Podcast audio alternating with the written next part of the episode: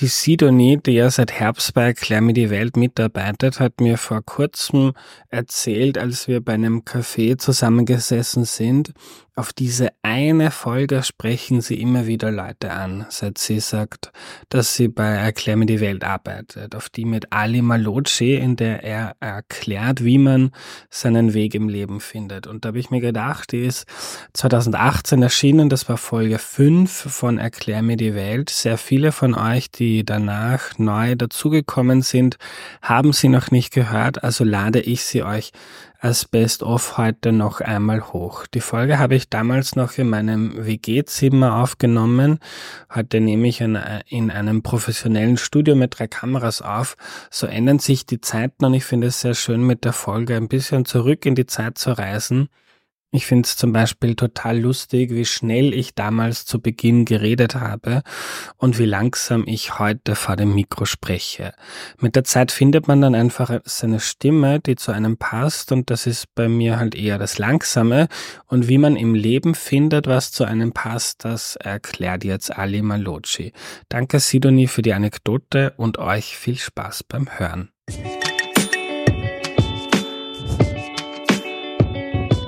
Hallo, ich bin Andreas und das ist Erklär mir die Welt, der Podcast, mit dem du die Welt jede Woche ein bisschen besser verstehen sollst. Heute geht es nicht um die abstrakte Welt da draußen, sondern um unsere eigene Welt. Die zu verstehen und etwas zu finden, was man gerne macht, ist alles andere als leicht und dabei hilft uns heute der Ali Malocci. Hallo. Hey, servus.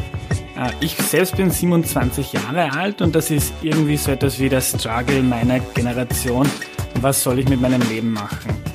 Bevor wir uns dieser Frage widmen, kannst du dich noch kurz vorstellen, bitte, Ali? Ja, natürlich. Ähm, also vorerst mal vielen Dank für die Einladung. Ähm, das andere ist, ich bin kein Experte. Also alles, was ich heute noch erzähle, ist das Wissen meiner Vergangenheit. Aber ich war noch, ich war noch nicht in der Zukunft.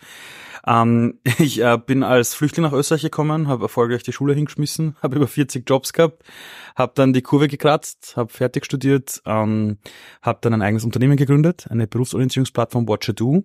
Vorher war ich jahrelang in Konzernen, also ich kenne auch die Konzernwelt und bin europäischer Jugendbotschafter und seit einem Jahr auch Buchautor. Und deine Homepage Watcher Do werde ich in der Podcast-Beschreibung verlinken. Ali, wir fangen gleich an. Äh, wie wird man glücklich? Das ist eine wunderbare Frage und ich glaube, das ist gerade die aktuell wichtigste Frage in unserer Welt. Und da kommen wir auch gleich wieder auf die, auf die Definitionsfrage eigentlich. Ähm, Menschen glauben oft, dass Glück ein, ein Zustand ist, ähm, den man andauernd haben sollte. Und diese Menschen, die anderen dem Glück hinterherjagen, die kommen irgendwie niemals an. Das ist irgendwie so, wie wenn man sagt, ich suche die große Liebe meines Lebens. Wenn ich jeden Tag nur suche nach der großen Liebe, dann werde ich alles finden, nur nicht die große Liebe. Und plötzlich lasse ich los und sage, ach, schauen wir mal. Und plötzlich steht sie vor mir. Für mich ist Glück in der Definition eher gleichzusetzen mit Zufriedenheit. Ich glaube, dass wir im Leben kein, kein großes Glück brauchen, sondern endlich eine Zufriedenheit. Und zwar zu wissen, dass wenn die Dinge cool laufen, ist das normal und wenn sie schlecht laufen, genauso. Du wirst keinen Menschen finden, der glücklich verliebt ist, der vorher nicht auch schon mal Herzschmerz hatte. Und zu wissen, dass dieses, wir nennen es gern die schönen Seiten und die schlechten Seiten genauso zusammengehören zu einem wunderbaren Leben, macht uns schon gelassener. Also wenn du mit Menschen sprichst, die 50 oder 60 sind und die auf ihr Leben zurückblicken und du sagst, sowas ist Glück, sagen die das, was eigentlich auch der Buddhismus sagt, äh, im Hier und Jetzt zu akzeptieren, dass die Dinge so sind, wie sie sind.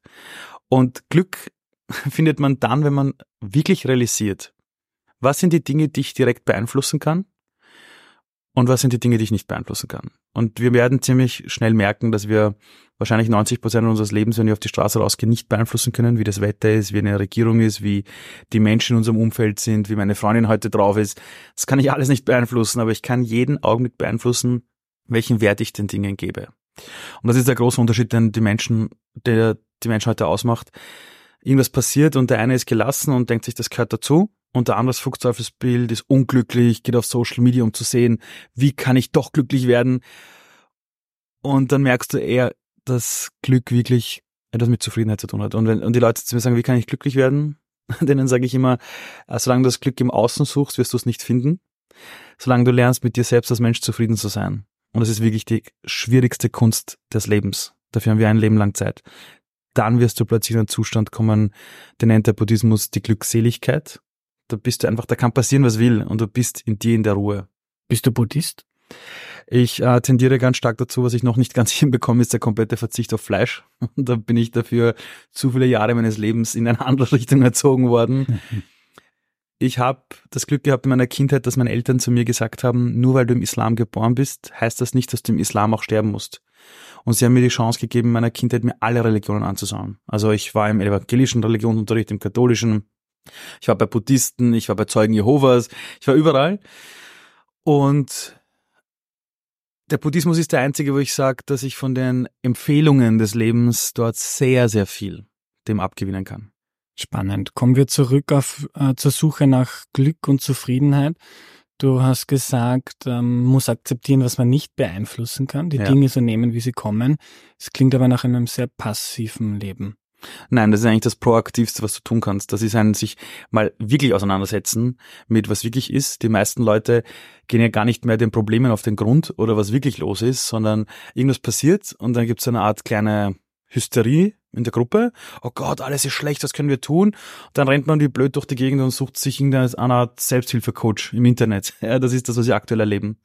Was ich den Jugendlichen oft sage, ist, Sie müssen verstehen, dass die Welt, in der sie heute leben, nichts mehr mit der Welt ihrer Großeltern zu tun hat oder ihrer Eltern. Die Großeltern sind noch in einer Welt aufgewachsen, wo sie den Mangel kannten. Die haben das noch gekannt, wie das ist nach dem Krieg. Wenn du in einen Supermarkt gehst, und da gibt und gibt's nicht 20 verschiedene Anbieter von Milch, sondern ein Packel Milch und das aus ist, ist es einfach aus. Die Großelterngeneration, auch die Elterngeneration kannten noch das Gefühl, wie das ist, wenn du dir wirklich Dinge hart erarbeiten musst. Die kannten das, wenn du in einer Welt bist, wo es einfach die Dinge nicht einfach so gibt. Und was die Generation aber heute zum Glück hat, ist, wenn du dir allein heute Wien ansiehst oder Österreich, kein Jugendlicher, der in den letzten 20 Jahren geboren worden ist, hat eine Welt erlebt, in der es eine Art Mangel gibt. Wir sind geboren in einer Welt, du gehst in einen Supermarkt, wenn du ein Deo kaufen willst, gibt es 40 verschiedene Deos. Wir haben fließendes Trinkwasser. Wir haben ein Gesundheitssystem, wo, wenn du dir die Hand brichst, sich sofort jemand um dich kümmert. Das Schlimmste, was du hast, sind Wartezeiten. Und wenn wir irgendwo angestellt sind und uns denken, ich möchte ein Jahr Auszeit nehmen, gibt es eine Bildungsgrenze. Und wenn ich arbeitslos werde, gibt es ein Arbeitslosensystem. Das heißt, wir leben in einer Welt, wo es ziemlich einfach geworden ist, der Selbstverwirklichung nachzugehen. Also dort, wo wir wissen, die Maslow'sche Pyramide endet dort ganz oben. Und die früheren Generationen haben sich das erarbeiten müssen, bis sie zu einem Punkt kommen, wo sie sagen, okay, wir können uns zumindest die Zeit nehmen, uns über Selbstverwirklichung ein bisschen Gedanken zu machen. Und ein Jugendlicher, der in den letzten 20 bis 25 Jahren geboren worden ist, kommt in eine Welt, wo sich die früheren Generationen den Arsch aufgerissen haben, uns dahin zu bringen. Dann hast du natürlich Eltern, die immer sagen, ich möchte, dass meine Kinder es besser haben als ich. Diese Eltern sagen auch den Kindern, ihr könnt alles haben, ihr seid die Besten, ihr seid die Tollsten, alles wird viel besser gehen als uns. Die Kinder haben einen Riesendruck, weil sie glauben, oh Gott, ich muss hier was Tolles erreichen. Auf der anderen Seite hast du eine Welt, die nichts mehr mit der Vergangenheit zu tun hat. Die Großeltern und die Eltern kannten noch eine Welt, wo du den lebenslangen Job hattest und die sichere Pension, die auf dich wartet. Jemand, der heute in Europa die Schule fertig macht, hat zwischen Ende der Schule bis zum Eintritt der Pension über zehn verschiedene Anstellungsverhältnisse. Das ist ein Jobwechsel drei bis fünf Jahre. Das ist heute normal geworden. Die Pension werden wir alle bekommen, aber nicht die, über die die Großeltern gesagt haben, auf das musst du hinarbeiten. Das heißt, die großen Sicherheitsfundamente der alten Welt, der lebenslange Arbeitgeber, und die tolle Pension zum Zurücklehnen, die existieren nicht mehr. Und die Jugendlichen wachsen auf, hören von den Eltern, ihr könnt alles haben, ihr seid die Tollsten, euch soll es mal besser gehen als uns. Gleichzeitig hören sie, sucht du was Gescheites, was Sicheres, haben das Sicherheitsbedürfnis mitbekommen, kommen aber in die Welt raus und sehen, da ist kein Stein mehr auf demselben geblieben. Und dann gibt's natürlich Social Media, wo natürlich kein Mensch postet, wie scheiße das Leben ist, sondern du siehst aktuell, wie toll es uns geht. Und jeder Jugendliche, der heute mit 25 bis 30 richtig verzweifelt ist, braucht gar kein schlechtes Gewissen haben, sondern sollte mehr verstehen zu beobachten. Denn allein wir haben jetzt auf der Welt aktuell über 100.000 verschiedene Jobtitel, von denen es die Hälfte vor zehn Jahren nicht gab. Also kein Mensch kennt diese Jobs und 65 Prozent der Jobs, die wir in zehn Jahren machen, die gibt's auch nicht. Wenn heute ein Jugendlicher von mir schon sagt, oh Gott, was soll ich machen? Und der will die Antwort von mir haben, dann ist das halt schon die falsche Frage. Sondern was man einem Jugendlichen wirklich mitgeben kann, wenn du, wenn du sowas willst wie eine Strategie ist, den Leuten klar machen, bis zum 30. Lebensjahr ist das Leben dafür da, dass du dich mal umschaust. Weil die ersten 18 Jahre deines Lebens gehören nicht dir. Du kommst in eine Schule, die du nicht ausgesucht hast. Du kommst in eine Wirtschaftswelt, wo dich kein Mensch gefragt hat, willst du das haben. Bis zu deiner Matura musst du fragen, ob du auf die Toilette gehst und mit der Matura plötzlich bist du ein Erwachsener, der diese Welt verändern kann. Du darfst wählen und du darfst da rausgehen, du darfst ein Auto lenken, du kannst Kinder in die Welt setzen, aber wenn du in der Schule sitzt mit 17, musst du fragen, darf ich aufs Klo gehen, ja? So wirst du erzogen. Du kommst als Kind auf die Welt, du lernst gehen, indem du auf die Schnauze fällst. Ein Kind, das gehen gelernt hat, ist 40 Mal auf die Schnauze gefallen. Ja, und hat durch Fehler gehen gelernt, was eines der schwierigsten Dinge unseres Gehirn, für unser Gehirn ist. Wir haben gehen gelernt, indem wir einen Fehler nach dem anderen gemacht haben, nur wir haben nicht gewusst, dass wir einen Fehler machen. Die Leute standen uns herum und haben uns sogar applaudiert, wenn wir auf die Schnauze gekommen sind und gesagt, komm, das schaffst du.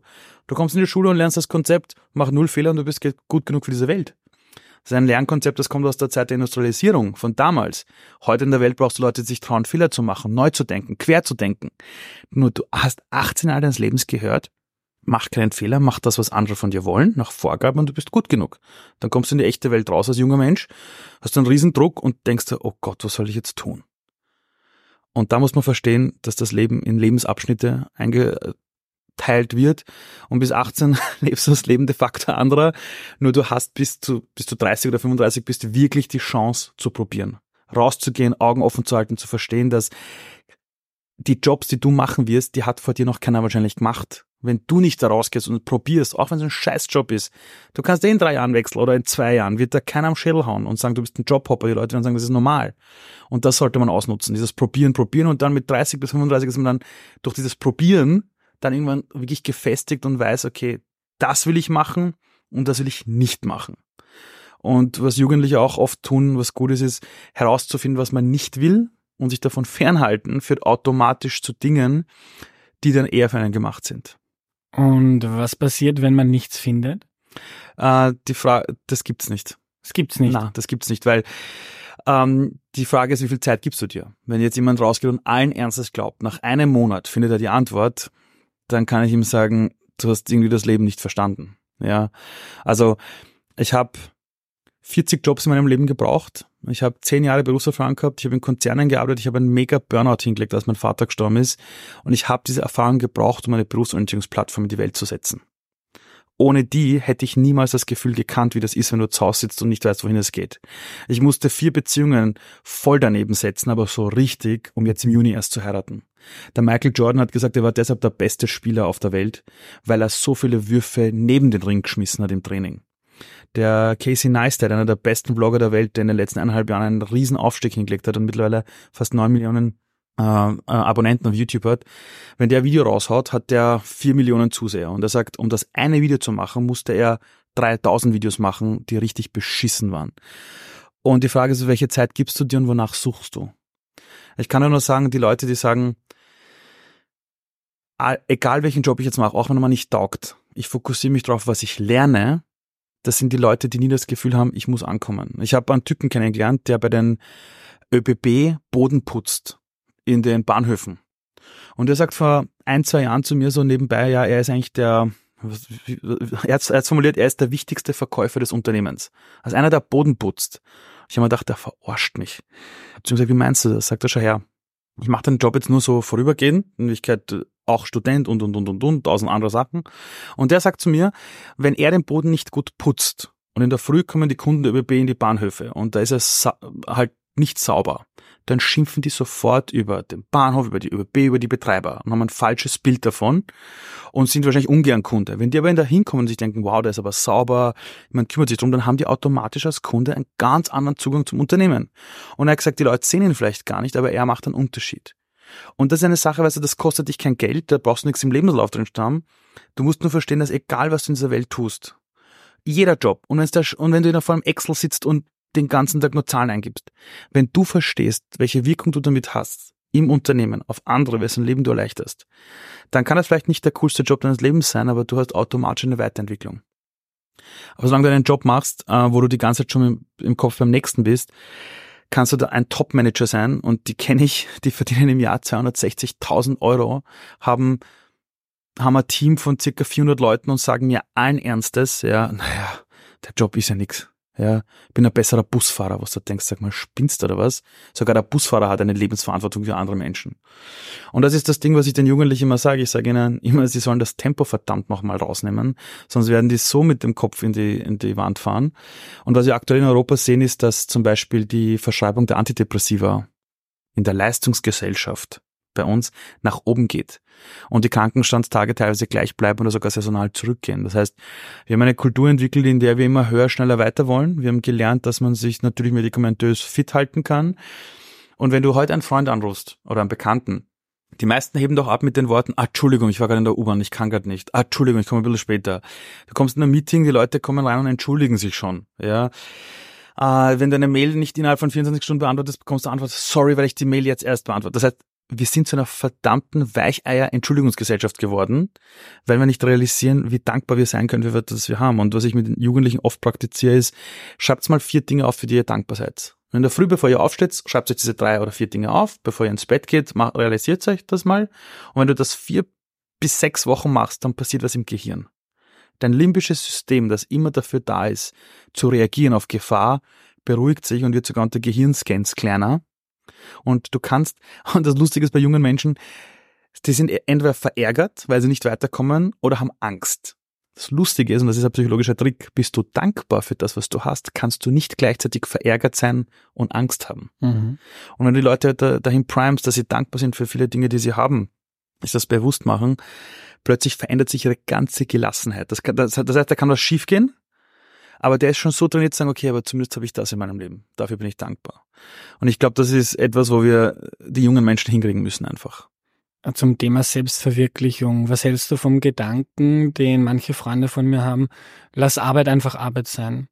Äh, ich will nicht in das nächste Hamsterrad, ich muss nicht unbedingt was total Besonderes machen. Ich sitze in einem Büro, habe nette Kollegen und die Arbeit ist die Arbeit und ich werde glücklich mit meinen Freunden und meinen Hobbys. Wenn Sie happy sind damit, bitte, bitte nur zu. Ich finde auch, dass Vollzeitarbeit, wie wir es kennen, die 40-Stunden-Woche ein komplettes Auslaufmodell ist. Wenn du mit, ich habe in meinem Freundeskreis Leute, die haben auf Vorstandsebene als Assistent gearbeitet, kannten die 60-Stunden-Woche und dann aufgrund irgendwelcher Umstände haben sie dann irgendwann mal gesagt, gut, für eine Zeit lang mache ich jetzt nochmal die Vier-Tage-Woche. Und dann sind sie wieder zurück nach einem Jahr in die Fünf-Tage-Woche und gesagt, das bist du wahnsinnig, ich habe überhaupt keine Zeit mehr für mich als Mensch. Die Industrialisierung hat damals eine Menschentypen gefordert, der fünf Tage die Woche arbeitet, der managebar ist, der von neun bis fünf kommt, Mittagspause macht und wenn der frei haben will für sich als Mensch, muss er wen anderen fragen, darf ich Zeit haben für mich und dann aber bitte auch nur 25 Tage im Jahr. Vor der Industrialisierung waren 70 Prozent der Österreicher und Deutschen selbstständig wir Menschen waren immer schon selbstständig. Ein Kind hat die Muttersprache, das Schwierigste auf der Welt, aus dem Nichts heraus gelernt, ohne Grundwortschatz, weil ein Kind oder ein Mensch in seiner Grundbiologie neugierig ist und Teil einer Gesellschaft sein will. Wir haben gehen gelernt, indem wir auf die Schnauze gefahren sind. Alles, was du benötigst, um selbstständig zu sein. Nur du hast dann irgendwann mit sechs Jahren gelernt, bleib brav sitzen, wenn du aufs Klo willst, frag wen anderen und, und, und. Du wurdest entmächtigt. Das, also in der Evolutionsforschung, in der, in der Jugendforschung sieht man das. Ja, ein Kind hätte niemals freiwillig gesagt, ich möchte eines Tages 40 Stunden die Woche für jemand anderen arbeiten und wenn ich frei haben will, muss ich auch noch fragen. Und jetzt wundern wir uns, wenn wir eine Gesellschaft haben, wo es heißt, Leute lassen um 17 Uhr den Stift fallen. Natürlich. Sie sind in der wichtigsten Entwicklungsphase des Lebens verdammt nochmal so erzogen worden. Das ist eine scheiß Frechheit. Die, die, die Schule, wie wir sie haben aus der Zeit der Industrialisierung, ist eine Erziehungsanstalt, die dir jegliches Selbstbemächtnis wegnimmt. Wir haben Lehrer, die sind wundervoll, die kämpfen. Wir haben Politiker, die kämpfen dafür. Nur wir haben ein global historisch gewachsenes System, das ist einfach so entstanden. Jetzt kann man sagen, ist es schlecht oder nicht, es ist, wie es ist. Und jetzt geht es darum zu verstehen, dass Menschen einfach was anderes im Leben wollen. Es wird keiner von uns 400 Jahre alt. In 100 Jahren werden wir beide, die wir hier sitzen, nicht mehr existieren. Und irgendwann wirst du am Ende deines Lebens auf dein Leben zurückblicken und dir die Frage stellen müssen, wessen Leben hast du gelebt? Hast du das Leben gelebt, das andere von dir wollten, oder hast du deine eigenen Träume gelebt? Und ich kann dir sagen, da gibt's wunderbare Bücher, von Menschen, wie die, also welche die letzten Ratschläge waren, kurz bevor die gestorben sind. Ja, da gibt's ja Bücher von Leuten, die Sterbebegleiter waren und kein Mensch hat gesagt, arbeite härter, hau noch mehr rein. Mehr Zeit für Familie, für Freunde, für dich selbst. Und wir wissen aus Langzeitforschungen, äh, dass je tiefer man die Beziehungen im Leben zu Menschen pflegt, je mehr man eine bessere Beziehung zu sich selbst hat, umso länger lebt man auch. Die Telomere in unseren Zellen das weiß man aus Untersuchungen, das hat man genetisch nachweisen können. Wenn wir tiefe Beziehungen zu Menschen über eine lange Zeit, werden die Telomere in unserem Leben, die für die Verjüngung zuständig sind, die werden länger. Haben wir mehr Stress da draußen, werden die kürzer und die Lebenserwartung geht zurück. Das heißt, allein um ein langes regeneratives Leben zu haben, sollten wir uns auf die Beziehungsebene schmeißen und wenn jemand einen Job findet, wo er 60 Stunden die Woche reinhauen will, sage ich, go for it. Geil. Lebe es. Wenn aber jemand sagt, hey, jetzt habe ich mal zehn Jahre meines Lebens in der Schule ganz geschuftet, okay, passt. Und jetzt möchte ich mal einen Job haben, wo ich 30 Stunden die Woche arbeite. Ich habe mir mein Familienleben zurechtgelegt mit Freunden und so sage ich, go for it. Aber pass auf, dass du am Arbeitsplatz, wo du wahrscheinlich mehr Zeit verbringst als mit deiner Familie, Nicht etwas machst, wo du eines Tages aufwachst und dir denkst, was zum Henker tue ich mit meiner Lebenszeit. Und so gesehen klopfe ich jedem auf die Schultern, der diese Gelassenheit lebt. Auf der anderen Seite, derselbe Mensch, wenn der etwas findet, für das er brennt, sollte man ihn aber auch wirklich dem folgen lassen. Also wenn dieselbe Person plötzlich etwas findet, wo er sagt, das taugt mir, das will ich machen, und dann sind es plötzlich nicht 40 Stunden oder 30, sondern sind 60, ist das auch okay. Das ist so wie der Biorhythmus eines anderen. Einer ist um 8 Uhr fit, der andere erst um 11. Ja. Am Ende des Tages ist nur die Person zu fragen, wenn morgen der letzte Tag deines Lebens wäre, wärst du damit zufrieden? Und wenn er sagt ja, dann ist alles gut. Ich würde gern zu dem zurückkommen, äh, sich auf die Suche machen nach etwas, für das man brennt, was ja ein Bedürfnis vieler äh, Menschen meiner Generation mhm. Also nicht nur in die Arbeit zu gehen und das okay zu finden, sondern sein Leben sinnvoll in der Arbeit zu verbringen, mhm. weil, ob ich will oder nicht, äh, arbeiten müssen die meisten von uns.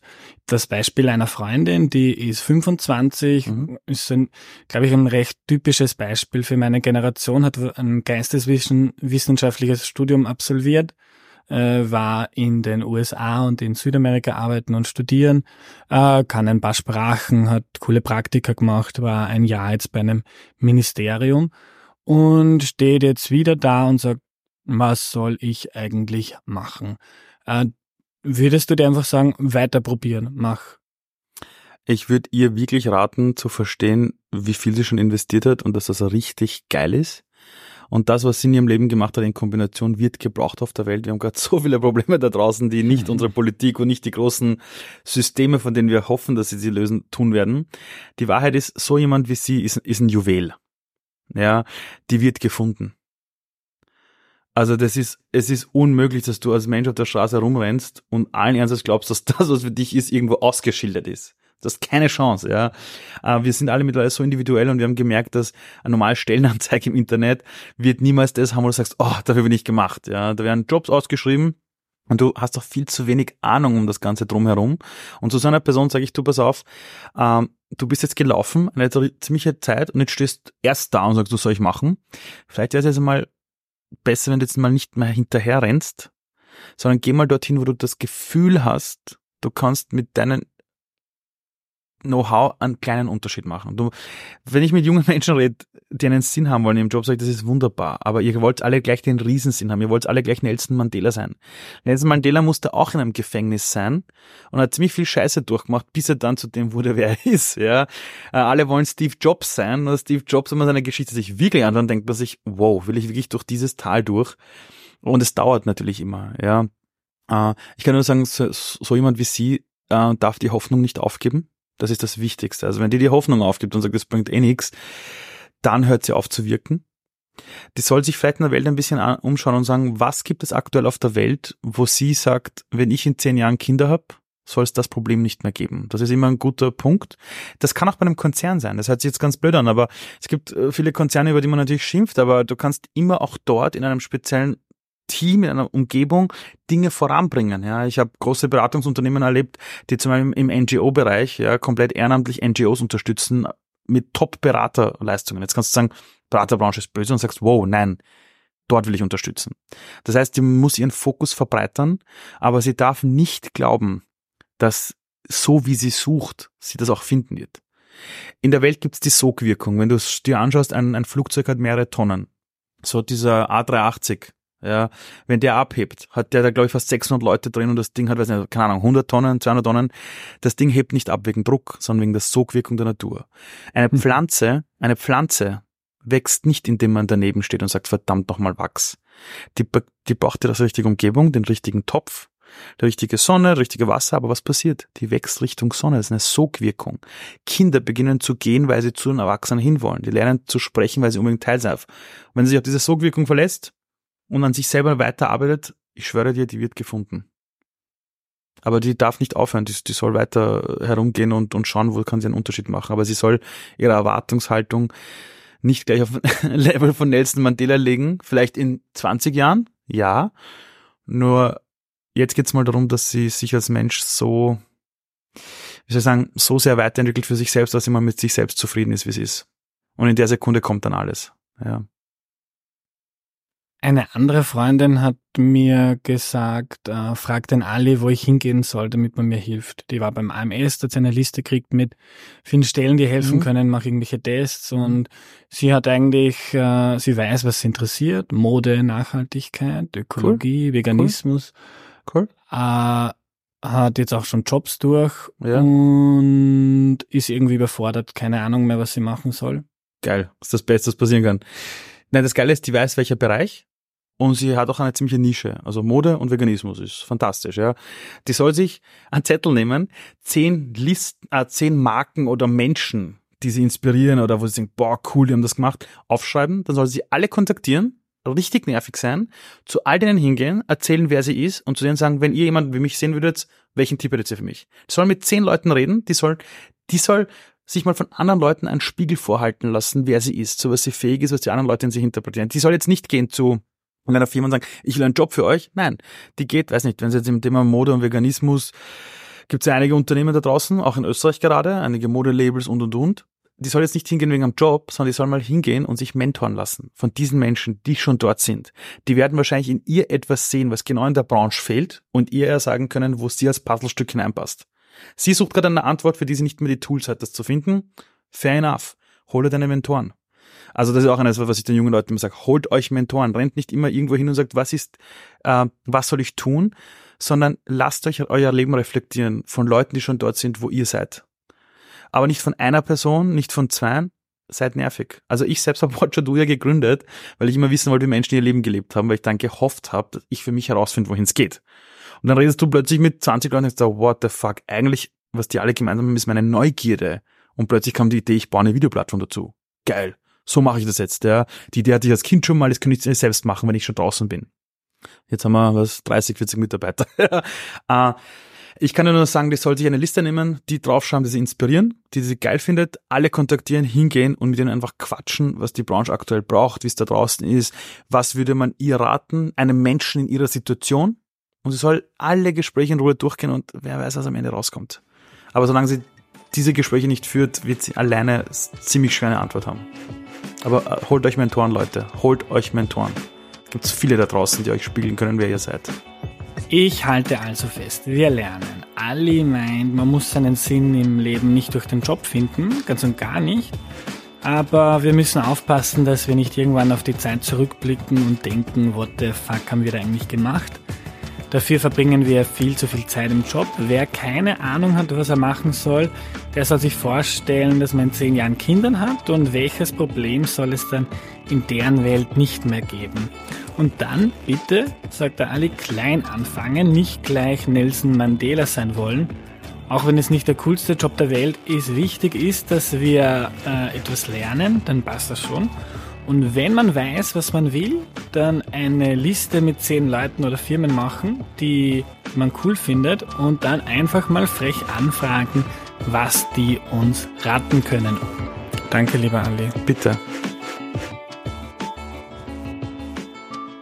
Das war die heutige Folge. Wenn sie dir geholfen hat, die Welt ein bisschen besser zu verstehen, dann freue ich mich, wenn du sie mit einer Freundin oder einem Freund teilst.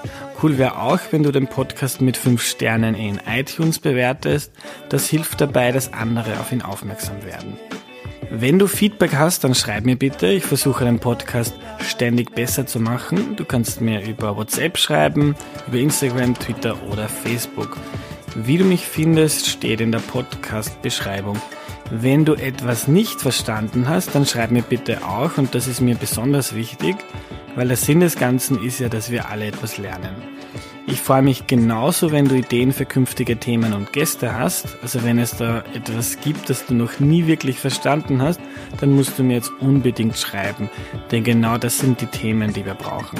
Das war's für heute. Bis zum nächsten Mal. Tschüss.